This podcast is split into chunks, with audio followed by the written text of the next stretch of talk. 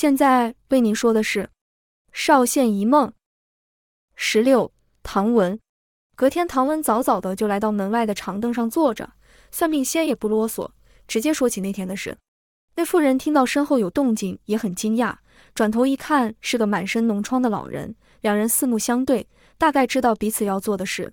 妇人有些不忍心，便撇过头去。算命仙倒是很坦然，说道：“想不到这种事也能有缘。”妇人轻叹一口气：“是啊，那是否该礼让长者呢？”算命仙淡然笑道：“这时候不用拘泥了。不过若你还有想说的话，我愿意听。”妇人沉默了一会，问道：“你这身怎么了？”算命仙苦笑道：“泄露了太多天机吧，老天的惩罚。”妇人顿了一下，转身说道：“原来你是算命的呀，要不要帮我算一下？”虽然我应该已经知道我的命了，算命仙叹道：“其实老天收回我的能力了，所以我也没办法帮你算命了。”妇人苦笑了。说道：“真的不试试吗？就当最后一次了。”算命仙也笑了，说：“好。”妇人说了自己的生辰八字后，算命仙认真的等了一会，没有任何画面闪过眼前，只好摇摇头。妇人也没勉强，转过身去。算命仙想了想，说道：“那你发生什么事了？”妇人深吸一口气，叹道：“该从何说起呢？”算命先没作声，反正两人都不差这一时半刻了。于是妇人缓缓说起，五岁时母亲去世了，她和父亲在山上相依为命。有天父亲去砍柴，还救了一个人回来。他后来和那人成亲了，生下一个男孩。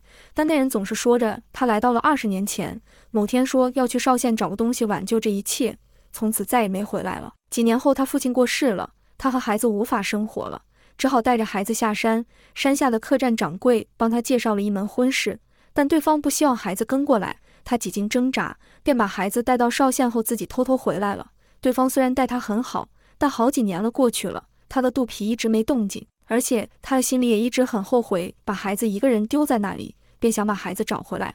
当他提出这想法时，对方和他家里的人都不同意。当初不让他带孩子过来，就是不想让人家知道他是二嫁。现在若是突然出现个十几岁的孩子，李丽肯定闲言闲语一堆，面子往哪摆？他听了一气之下，偷偷跑走了，去到邵县找了好几天，才终于找到他的孩子。可是他没脸相认，只敢远远的偷看。跟了他好几天，得知他虽然过得很辛苦，但很坚强的活着时，感到很欣慰，也很抱歉，不想去打扰他的生活，便离开了邵县。但又能去哪呢？于是漫无目的走了几天后，看到这里的断崖，突然觉得人生到此为止，似乎也挺好的。就这样站在崖边好一阵子时，就听到身后似乎有人来了。妇人说到这，停顿了好一会，才苦笑了起来。这样一说，我突然觉得命运好似又轮回了。我爹也是被丢弃的孤儿，还好遇到个奇特的算命仙，硬是把他给救活了。我娘则是因为生不出孩子，到了山上自己没成。才遇到我爹，然而直到临终前才说出，他也觉得自己来到了二十年前的事，怎么这么相似啊？然而算命先听了却大惊不已，这要巧吗？赶忙问道：“你说你爹是被算命仙救活的，你知道当时的大概情况吗？”妇人转头看了算命仙一眼，有些意外，但还是想了一下，说道：“我记得是那算命仙一边摆摊一边煎药给他喝，他就在算命摊前躺了一个多月才好的。”算命仙顿时双腿无力，不禁跌坐在地。妇人见状，愣了一下，问道：“怎么了吗？”算命仙此刻思绪纷乱无比，好多东西好像有关联，却又串不起来。而且邵县这地方怎么又听到了？啊，之前遇到那奇特的人，也是说去了邵县，同一人吗？算命仙突然觉得不能就这样死了，得把一些事情搞清楚才行，便又问道：“你住的山上是在哪里？”妇人皱眉。苦笑道：“就在龙县和沈县交界处的那座山。”算命仙愣住了。他救活的小男孩就是在沈县遇到的，所以算命仙认真的看了看妇人的样貌。然而他已经忘了那小男孩长什么样了，也不敢确定是不是如他所想的那样。但基于怜悯，还是说道：“你何不回去那山上呢？或许你的孩子会回来找你。”妇人一听，凄然说道：“我丢下了他，他没恨我入骨已经不错了，怎么可能回来？”何况那时他还小，应该是不知道地方的。算命先说道：“那你还是可以再想想啊，不急着这一时吧。”妇人叹了一口气：“你怎么突然劝起我了？”算命先也叹道：“这附近有个洞穴，我在那里住了好几年，你先去那里想个几天好吗？而我好像发现了一些事，我想去弄清楚，我得走了。算命先说到这里停了下来，闭上眼，似乎想休息了。但唐文心里有些疑惑和不安，怎么和他的经历这么像？还是说世上有这样巧合的事吗？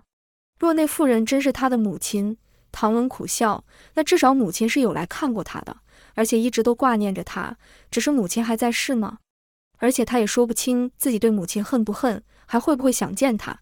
加上经过这些年，他对于母亲已经没有太多情感了。哎，或许有些事就别深究了，毕竟也没那么重要了。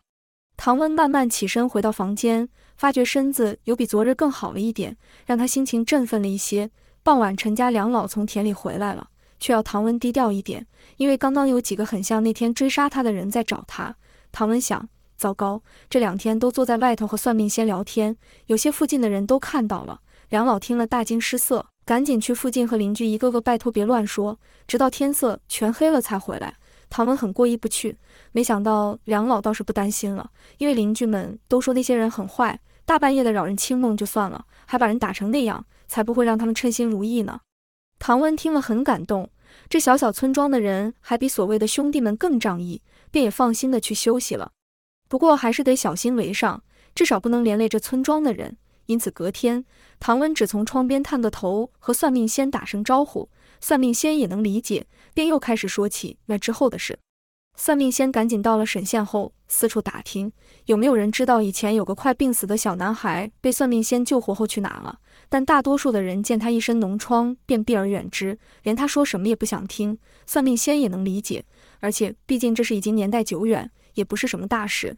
就这样毫无所获，好几天后，算命仙便来到山下的客栈，想找掌柜问问看。没想到连门口都进不去，就被店小二挡着，一脸嫌弃的驱赶，教化的别招来晦气，影响生意了。算命仙低声下气的哀求道：“小哥行行好，我只是想问掌柜的一些事，问完我就走，立刻。”店小二一边拿起木棍，一边恶狠狠地说道：“看来敬酒不吃吃罚酒啊！”算命仙不断拜托，店小二便用木棍推着算命仙往后退，一边骂着：“还不走，不要命了是不是？”算命仙无奈，只好大喊：“掌柜的，掌柜的在吗？”店小二这下真生气了，把算命仙用力的推倒在地，怒道：“别闹事，赶紧走！以为我年纪轻不敢怎样吗？告诉你，我小虎哥可不是叫假的，就是属虎，日正当中出生的，可猛的呢。要是咬死人了，我可不管啊！”这波动静让门里的客人和门外的路人都注意到了。但是算命仙的样子让大家不想靠近，也没人想帮忙。算命仙正盯着店小二犯愁时，却突然发现有些画面闪过眼前，是有关这个店小二的。算命仙好惊讶，难不成能力又回来了？赶紧问道：“你说你何时出生的？”店小二听到后皱眉了一下，啥意思？你算命的呀？算命仙急切想确认，连连点头道：“是啊，我这身就是泄露太多天机的后果。这样吧，若我算得准。”您就让我见上掌柜一面吧，我求您了。店小二有些狐疑，不过没啥损失，就接受了。说完生辰八字后，算命仙眼前闪过更多画面。没错，就是这样啊。算命仙难掩兴奋，又深感意外，激动地哭了起来，一边断断续续地说着店小二的经历。店小二越听越惊讶，不自觉张大了嘴，直到手上的木棒哐啷一声砸在门槛上，发出声响，才惊醒了两人。算命仙和店小二四目相对了一会，店小二突然往门内跑了进去。过了一会，掌柜出现了，有些不耐烦地说道：“到底有什么事？”算命仙心情尚未平复，有些语无伦次地问道：“就想问问，有个妇人带着孩子，就是从山上下来的，您有给她介绍婚事，但不能带着孩子的那个妇人的爹，您认识吗？”掌柜的倒是一听就懂了，一脸无奈地说道：“那女人，我知道啊。”最近跑了，人家都上我这要人了，害我丢脸死了。我们家是欠他们家什么呀？要不是我爹交代要照顾他们家，我才懒得理呢。算命仙赶紧问道：“您知道令尊为何要这样交代吗？”掌柜的没好气地说道：“就看他爹可怜吧。我听说他爹原本要在街头病死了，后来被救活后无处去，我爹就收留他爹了。后来他爹砍柴来卖，我们也都高价收买。”没想到娶妻和孩子满月都没请我爹去做客就算了，连他女儿要嫁人了也没邀请我爹，你说气不气人？但我爹却总说不怪他，他应该有他的苦衷。后来我爹得了疾病，临终前还要我必要时尽量帮忙他们家，我才答应介绍这门婚事的。哎，有其父必有其女呀。算命先倒吸一口气，有些欣慰和茫然。看来八九不离十了。那男孩活了下来，还娶妻生子，甚至有孙子了，应该算是做了件好事吧。算命先苦笑，虽然现在很有可能只剩那被带到少县的孙子还活着而已了。算命先摇了摇头，也很难说呀，毕竟他看不到那妇人的命。或许没跳崖也不一定啊。等等，算命先突然想到，是啊，为何会完全看不到那妇人的命呢？就算是好几年前遇到的那个奇特的人，至少都还能看到一些，而刚刚的店小二则是能完全看到了。到底为什么？老天又愿意让我算命了，还是从没收回能力过？